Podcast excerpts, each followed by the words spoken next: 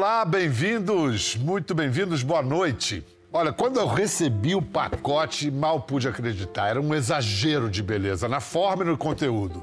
Uma história que estava há dois mil anos para ser contada. O maior banquete de que se tem notícia. Nunca ninguém tinha lido o livro dos livros assim. Durante dez anos, nossa convidada pesquisou na Bíblia todas as menções à comida. Entrou na casa de Deus pela cozinha organizou todas as citações relativas à alimentação nos 73 livros que compõem o Antigo e o Novo Testamento. A mesa de Deus, os alimentos da Bíblia, é o mais amplo levantamento já realizado sobre hábitos e ingredientes alimentares de povo hebreu e de outros povos da antiguidade tem assim nessa super edição especial, mas tem também numa edição que você pode encontrar nas melhores casas do ramo. Aqui, sem o véu da religiosidade, a autora nos mostra que a Bíblia é também fascinante sobre como obra sobre geografia, história, sociologia, filosofia, ética, política, artes, cultura e, claro, comida. Maria Letícia Monteiro Cavalcante, muito bem-vinda. Muito obrigado, Bial. É uma honra, é um prazer conversar com você no seu programa. Muito obrigada. Ah, e, e para mim é uma honra e um prazer conversar com você e ter a oportunidade de divulgar uma, uma publicação tão importante. Me pergunto, pergunta básica: a ideia do livro surgiu a uma mesa? A ideia do livro surgiu numa refeição com Dom Tolentino. Ele, na época, era padre, hoje ele é uh, cardeal, com José, é, José Paulo, meu marido, e eu. Então, eu aceitei na hora o desafio, uh, Bial, mas eu, naquele momento, eu não tinha ideia uh, da grande responsabilidade que eu teria. eu, não tinha, eu não tenho formação teológica, eu nunca tinha lido a Bíblia antes. Então eu tive que procurar teólogos estudiosos no assunto que me dessem o suporte que eu precisava. Ou seja, que me tirassem dúvidas, que me indicassem livros e que me esclarecessem muitos dos episódios que estavam na Bíblia, até porque a Bíblia pode ser lida uh, de muitas maneiras. E depois fizesse, no fim, uma revisão final. Isso tudo foi, demandou muito tempo, muito trabalho, mas eu penso que no fim eu fui estabelecendo com a Bíblia uma relação mais próxima. Eu nunca tinha lido a Bíblia, então valeu, valeu muito a pena a pesquisa e depois, consequentemente, o livro. O prefá, no prefácio, o, o, cardeal Dom José Tolentino Mendonça explica esse papel, é, esse lugar da cozinha, entrar na Bíblia pela cozinha. É, bom, vou, vou usar as palavras dele. Na arquitetura de muitas casas há duas portas. Aquela principal, a mais utilizada, por onde circulam os hóspedes com quem fazemos cerimônia. E a porta de serviço, que normalmente dá acesso direto à cozinha, por onde passam apenas aquelas pessoas que têm grande familiaridade com a casa. A cozinha não tem a pretensão de representar o mais importante e ainda menos a totalidade. A cozinha é um aspecto da casa, a cozinha requer um pacto estreito de relação que não se improvisa, que não se concretiza de imediato, mas reclama lentidão, frequência, disponibilidade, acompanhamento minucioso, escuta em profundidade, cotidiano partilhado. O doméstico não é menos, é mais. A cozinha é, numa casa, um motor da vida espiritual. Quem não descobriu isso não descobriu o significado antropológico da comida e o instrumento de humanização que a mesa representa. Falou Dom José Tolentino. Mas então, é, Letícia, como você fez para entrar na Bíblia pela porta da cozinha? Você leu os livros na ordem? Que método você adotou? Não, uh, Bial, eu comecei a, a, a, pesquisa lendo e relendo a Bíblia algumas vezes, depois marcando na própria Bíblia os versículos que referiam alimento. Aí eu tomei um susto, porque raríssimas são as páginas do, da Bíblia que não tenham um versículo marcado. Os alimentos estão ali por toda parte. Depois, então, fui passando para o computador aqueles versículos, conferindo cuidadosamente para que eles estivessem no computador exatamente como estavam na Bíblia. A Bíblia que eu usei de pesquisa foi a Bíblia uh, de Jerusalém. Depois, então, separei por assunto, descartei os, os versículos que diziam mais ou menos a mesma coisa, apenas eram ditos uh, de maneira diferente, e fiz também uh, toda uma pesquisa paralela para poder compreender muitas das histórias que estão narradas na Bíblia. Ou seja, o tempo histórico em que tudo aconteceu, as grandes civilizações daquele tempo, Egito, Mesopotâmia, na Mesopotâmia, Mesopotâmia, Babilônia e Assíria, também persa, grega e romana. Tentei compreender como era o lugar onde tudo aconteceu, como era o lugar, os lugares por onde foram passando aquela gente. Pão e vinho são os recordistas de citações. São alimentos presentes na leitura toda da Bíblia. O Gênesis já fala do pão e do vinho? Olha, o, o pão e o vinho estão presentes em toda a, a, a, Bíblia. Aliás, em todas as culturas. A, a epopeia de Gilgamesh, que é a primeira considerado o primeiro livro da primeira literatura na Mesopotâmia, ele já fala em pão. Quase mil anos depois, em Homero, Homero colocou Ulisses no plano dos civilizados eram os que consumiam pão. Dos incivilizados eram os que não consumiam pão. Belém, a cidade onde nasceu Jesus, aí já vai bem para o Novo Testamento. Bethlehem significa exatamente casa do pão. Outra etimologia que você revela, que eu achei linda, tem essa de Belém, quer dizer casa do pão, e a palavra companheiro, né? Companheiro, Exatamente. aquele com quem você. Com panes, com pão. Aquele Exatamente. com quem compartilhamos o pão. É... Exatamente. Aí vem companheiro, vem companhia, tudo na origem uh, desse cumpanes mesmo. O vinho é divino, digamos assim. Eu aprecio muito, mas ele pode levar ao pecado. O Noé que o diga, né? Pois é, Noé é o primeiro registro de plantação de vinho, foi com Noé. Noé plantou uma vinha, bebeu vinho, se encantou com vinho e ficou nu na sua tenda. Um dos filhos pegou e ele jamais perdoou esse filho. E depois cometeu incesto com as filhas, né? Pronto, e Horácio dizia é, ah. que nenhum poema dura para sempre, feito por quem não toma vinho. E aí tem, tem várias, várias, assim, é, é, digamos assim, regras de etiqueta para quem tomava o vinho. O vinho morde como a cobra e fere como a víbora. Nunca tome vinho no banquete junto de uma mulher casada. E aí tinham várias, várias dessas coisas que estão tá, todas essas, essas regras de etiqueta, digamos assim, no eclesiástico. Você confessa que as histórias do Novo Testamento são as suas favoritas. A gente pode dizer que Aliás, por falar né, em chefes, magos, sacerdotes, profetas, Jesus era um gourmet? Olha, Jesus foi é, é, é chamado de glutão e beberrão. Jesus usou a mesa, e isso é uma, uma coisa muito bonita no Novo Testamento, ele compreendeu a importância da mesa.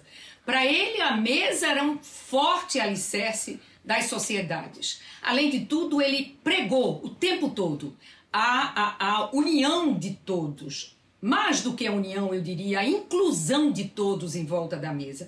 Ele aí fez uma coisa impossível. Ele juntou homem, mulher, amigo inimigo, é, ricos e mendigos, a, a, juntou é, pecadores e santos e, e, e juntou diferentes correntes de pensamento da época, os fariseus, os zelotas, os samaritanos, ele juntou tudo em volta da mesa e, e nessas ocasiões ele deixou lições preciosas. Talvez uma das mais importantes lições foi a valorização da mulher. A mulher naquela época não tinha direito a absolutamente nada, nem estudava, nem participava da vida religiosa, nem participava da vida política, não tinha nem herança. Quando o pai morria, a, herança ficava para os filhos, para os filhos homens. Se não tivesse irmão, então viria para ela, quer dizer. Mas não tinha nenhuma. Ele o tempo todo, ele fez as, as caminhadas com as mulheres. As mulheres estiveram presentes em todos os momentos importantes da vida de Jesus, na hora da crucificação, os homens desapareceram todos. Os discípulos, os, os, os profetas. E quem ficou, quem ficou com ele mesmo foram as mulheres. A primeira que ele apareceu foi para Maria Madalena. Maria Madalena é chamada por São Tomás de Aquino e pelo próprio Papa Francisco, agora mais recentemente, de apóstola dos apóstolos. Quer dizer, é... ele deu à mulher uma importância uma... que a mulher não tinha na época, entendeu? Uma, fig... uma figura linda. Maria de Magdala, como, como José Maria Saramago. Maria de Magdala, da é, cidade é... de Magdala. É. Exatamente. E e ah, eu adoro também naquela festa de casamento, quando acaba o vinho, ele faz o vinho, a água virar vinho. Ah, que maravilha. Mas a mãe chamou ele, disse: Meu filho, acabou o vinho, precisamos é. transformar esse vinho. E ele foi um dos primeiros milagres de Jesus. Ah, é, vai lá, aquele, vai, vai lá, experimenta aquele pote. Não, ali tem água. Não, vai lá, experimenta. Todos costumam servir primeiro o vinho bom. E depois que os convidados já beberam muito, servem um vinho comum. Mas você guardou o melhor vinho até agora.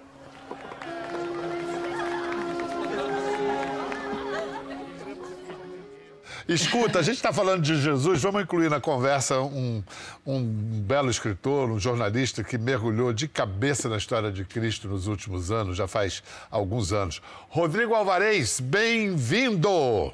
Que alegria, Pedro. Prazer estar com você, com a Maria Letícia aqui. Estava acompanhando vocês aí, fascinado, querendo ler esse livro.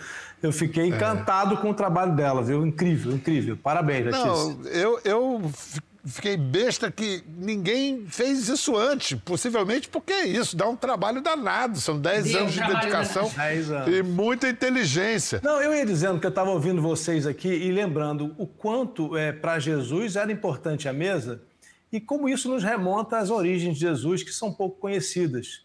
Que a pesquisa que eu venho fazendo aí há mais de 10 anos, também há mais de uma década, aí, vem, vem me levando nessa direção, cada vez mais convicção de que Jesus era um essênio, Jesus conviveu com os essênios, assim como João Batista, pelo menos uma parte da pregação dele, e para os essênios, Pedro, é, a gente vai nas ruínas deles que estão lá em Israel hoje, foram descobertas não muito tempo atrás.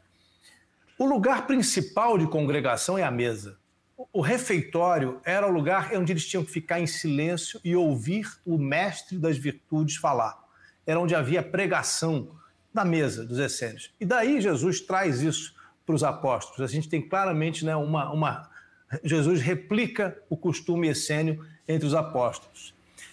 Isso. E voltando mais no tempo, eu sei que nós estamos falando aqui do período bíblico que inclui judaísmo e cristianismo, e a, e a, Letícia muito bem fez, inclusive foi até os cananeus e foi até os sumérios lá na Babilônia, porque é preciso ir.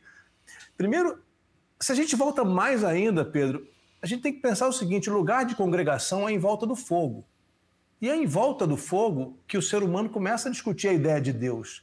Então, a ideia de Deus nasce na comida, nasce durante a refeição. E aí, o que, o é que, que nós estamos que, comendo, que, né? É, não, desculpe, mas é, é, o que rima com descobertas recentes de primatologistas e paleontologistas de que o ser humano, é, o, o, o, Homo erectus virou Homo sapiens porque, é, por causa da comida cozida, que permitiu Exatamente. a ele uma digestão mais rápida, o aparato do maxilar para poder, podermos falar. Quer dizer, o que a, a história da religião diz, o estudo científico também diz, né? De outra maneira. Exatamente. E, e, e, nesse movimento de comer ali o alimento cozido que nos fez Homo sapiens mais inteligentes, foi quando nós discutimos a existência de Deus, quando nós começamos a entender o que eram os deuses da floresta primeiro, depois né, começaram a vir outros deuses, demos nomes de deuses aos planetas, ou os planetas passaram a ser deuses. E quando a gente chega nos cananeus e nos sumérios, que são a origem do judaísmo, eles. O que, é que o Deus queria, né? Deus queria comer, Pedro. Deus é, queria carne. Deus gostava de carne assada. Deus gostava de churrasco. Olha, as pesquisas do Rodrigo deram origem a uma série no Globoplay, Os Caminhos de Jesus. E tem um episódio que esmiuça os simbolismos da última ceia. Uma refeição que também tem um capítulo dedicado a ela no livro da Maria Letícia. Vamos ver um momento da série em que o Rodrigo ouve um rabino, um padre católico e um pastor evangélico sobre a figura do cordeiro que aparece nas representações da ceia. Se consideramos Isaías, há uma profecia que diz como um cordeiro se entregará em sacrifício, numa referência ao Messias. Faz sentido essa conexão que é feita entre Isaías e, essa, e esse momento da vida de Jesus? Então, para nós, é, essa profecia que você acabou de citar de, de Isaías está falando mais sobre os sofrimentos do povo judeu. É uma, a gente fala em hebraico mashal, uma fábula, ele falando, se relacionando mais ao povo e o sofrimento do povo judeu é, durante a história. Para nós sempre foi uma referência direta, é como os patriarcas da igreja interpretam e como é visto na tradição cristã e católica. É uma referência direta a Jesus de como o Messias será como, como um cordeiro que carregará os pecados dos homens para a libertação. Definitivamente para nós, que cremos que Yeshua, Jesus, é o Messias, a, a profecia de Isaías seria um anúncio de alguma coisa que ia acontecer. Entretanto, eu creio que o sofrimento histórico de Israel é paralelo ao sofrimento do Messias. Neste caso, Yeshua. É, você, você Letícia, você se aproxima mais de qual das compreensões? É uma católica? Eu sou católica, católica praticante, mas procurei, Bial, é, no livro não dá um enfoque católico. Eu procuro, a pesquisa é baseada no que está na Bíblia. A religião não está ah, ah, ah, como, como condutor do livro, digamos assim. Na última ceia, uma pergunta para os dois. O que que, para cada um de vocês, fascina mais, em especial, na última ceia? Eu tenho uma visão preferida, posso falar depois. Bom, na última ceia eu acho que aquele momento foi um momento de extrema tensão. Jesus sabia que ia morrer daqui a muito pouco tempo. Para mim é muito é, forte a imagem do, do, Judas lhe dando um beijo para mostrar que era ele a figura que deveria ser presa e a doação do corpo e do sangue é, transformado em vinho e pão. Para você, Rodrigo. Pedro, bem dentro da nossa temática, eu acho incrível como a comida ganhou um simbolismo imenso a ponto de ser a base da religião cristã. Letícia falou aí já do pão e do vinho, eu vou trazer o tema do cordeiro, que para mim é fundamental nessa noite. Era, um pouco a discussão que nós tivemos com o rabino e o padre e o pastor naquela mesa em Israel, mas eu avanço um pouquinho aqui nessa discussão para entender o seguinte: naquela mesa de Jesus havia um cordeiro. Né? Todo o jantar de Seder, que é o jantar ritual da Páscoa, tem que ter um cordeiro à mesa. Estamos falando aqui daquela época de Jesus, depois isso muda com a destruição de Jerusalém. Mas naquela época era impossível pensar que Jesus jantasse a véspera da Páscoa sem um cordeiro. Quando a gente vai para a interpretação daquele momento, o cordeiro é retirado da mesa. Por exemplo, na última ceia do Leonardo da Vinci, ele não coloca o cordeiro. Tem pintores renascentistas da mesma época dele que colocam o cordeiro. Essa é a grande discussão, porque Jesus se transforma ele próprio no cordeiro. Então, o que me interessa muito nesse estudo que eu venho fazendo também sobre esse momento é por que é que tiraram o cordeiro da mesa? Porque era preciso mostrar para os cristãos que não era necessário mais fazer aquele sacrifício. Aquela ideia antiga daquele Deus que gostava de carnes, aquele Deus que exigia carne assada, agora muda. O Deus que os cristãos começam a entender que existe é um que não quer mais isso. Jesus já fez todo o sacrifício por nós. Essa é a mensagem que sai justamente do cordeiro, dessa mesa que tinha pão, vinho e cordeiro, sem dúvida nenhuma. E o que me fascina particularmente é que para estabelecer o sacramento mais eh, eh, central da liturgia católica, ele não pega algo valioso, ouro, ou metal, ou algum alimento. É o pão. Pão é o alimento o mais o pão e o vinho, os alimentos mais básicos, mais simples, mais, mais baratos, em se tratando do pão principalmente. Escuta, e aí vem essa questão da transubstanciação, que é outra parte da conversa que o Rodrigo tem com aqueles religiosos, e, e essa ideia de que o pão e o vinho se tornam literalmente o corpo e o sangue de Cristo.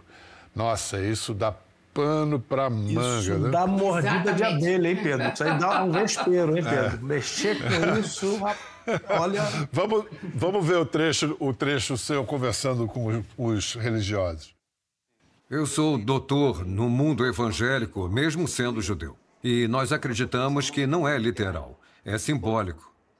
Entende? Não tem que comer nada para receber Jesus. É preciso entender algo para recebê-lo como Messias. Uhum. E você? Nós, na religião católica, entendemos que a aparência continua a mesma, a do pão e a do vinho.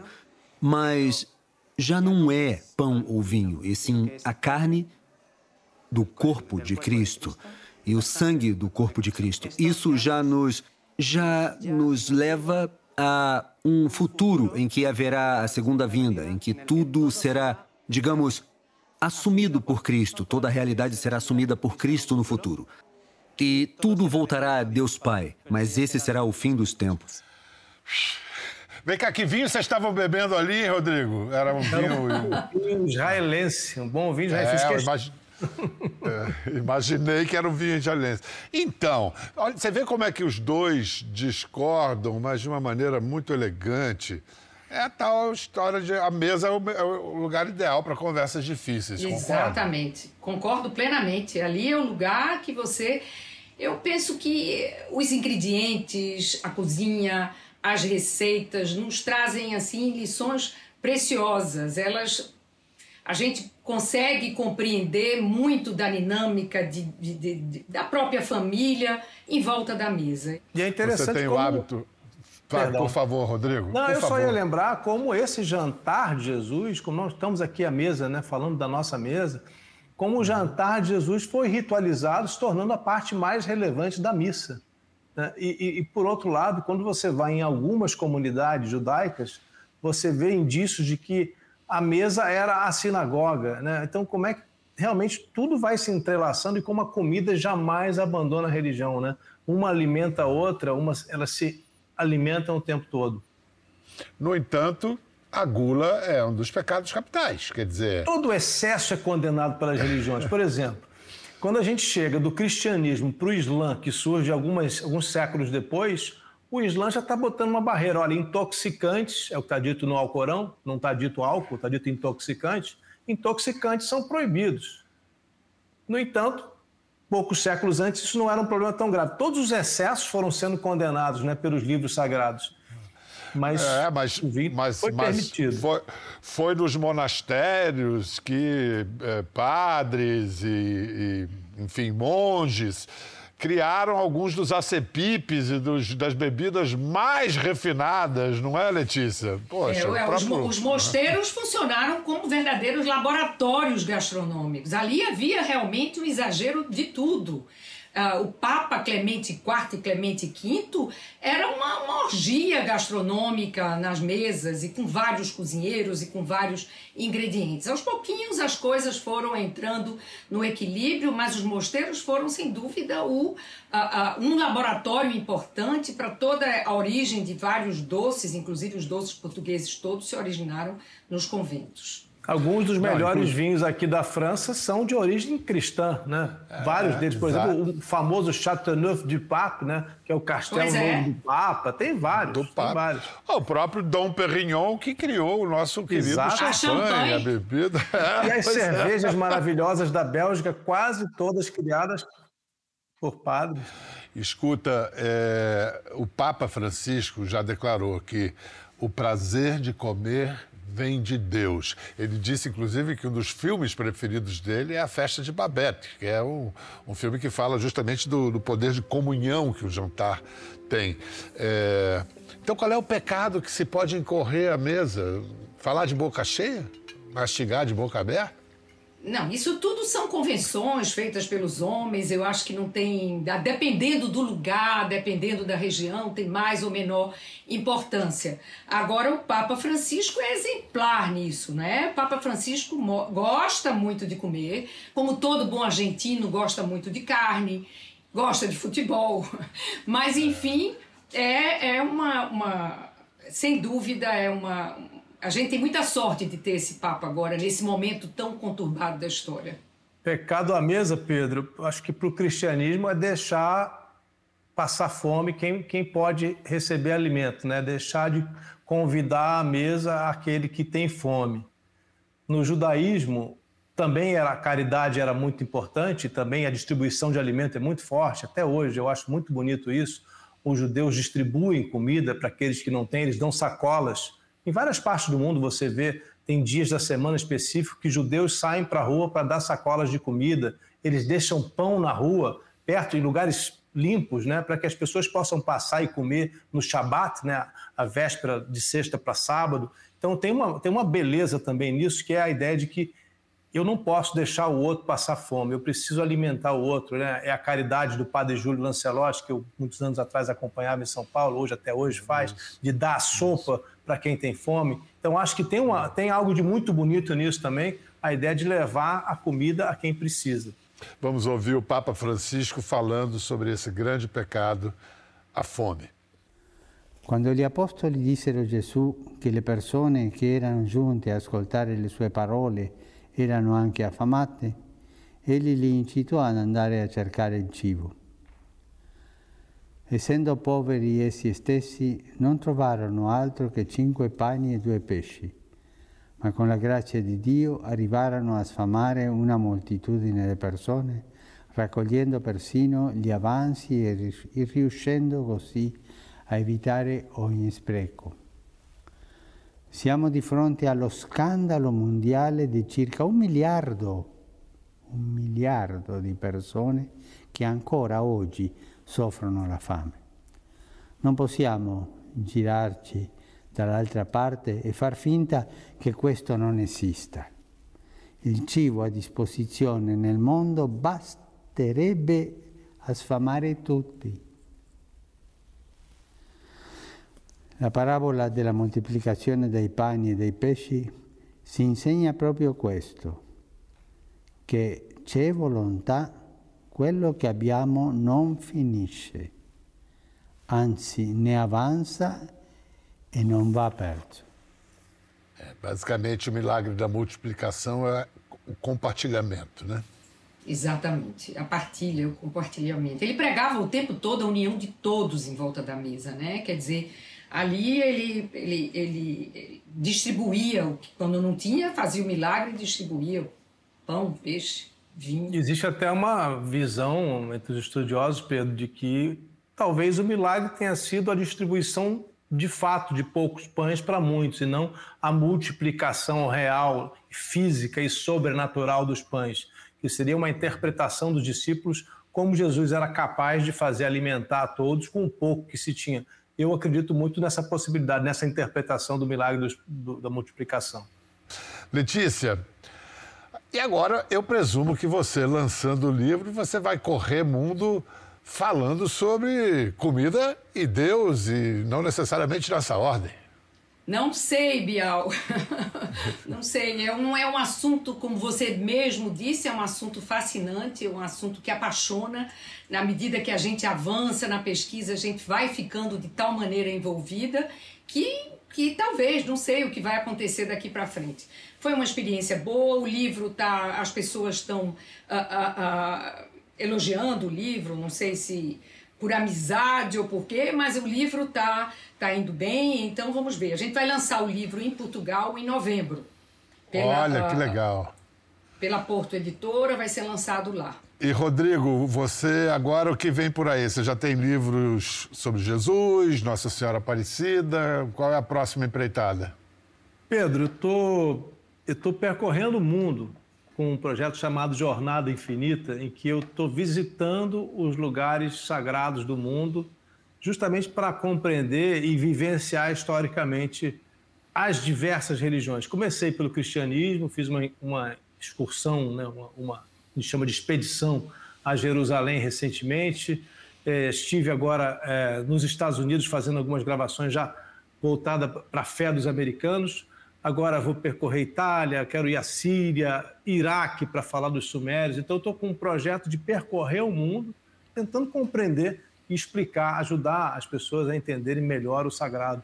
E uma das coisas boas de se viajar é explorar, experimentar as culinárias locais, né? Oh. Eu, eu, Faz eu parte. Quero, é, quero concluir perguntando para vocês: existe essa expressão, né?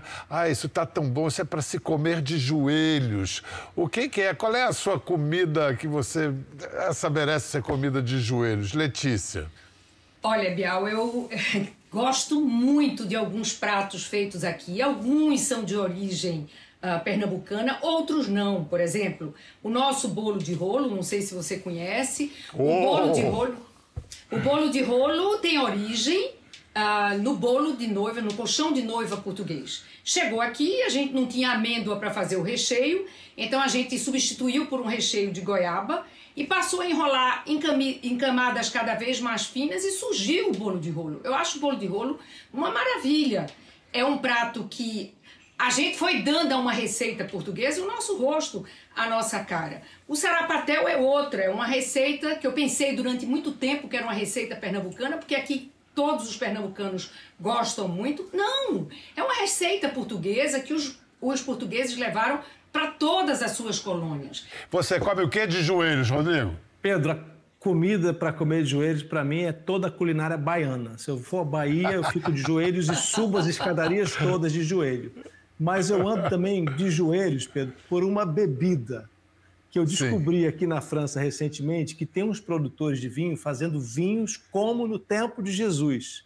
Eles estão usando ânforas de pedra, não tem nenhum químico. Você sabe que hoje o vinho bom que a gente diz por aí está todo cheio de processo. Eles estão fazendo uhum. zero de processamento, vinho biológico feito na pedra, como no tempo de Jesus.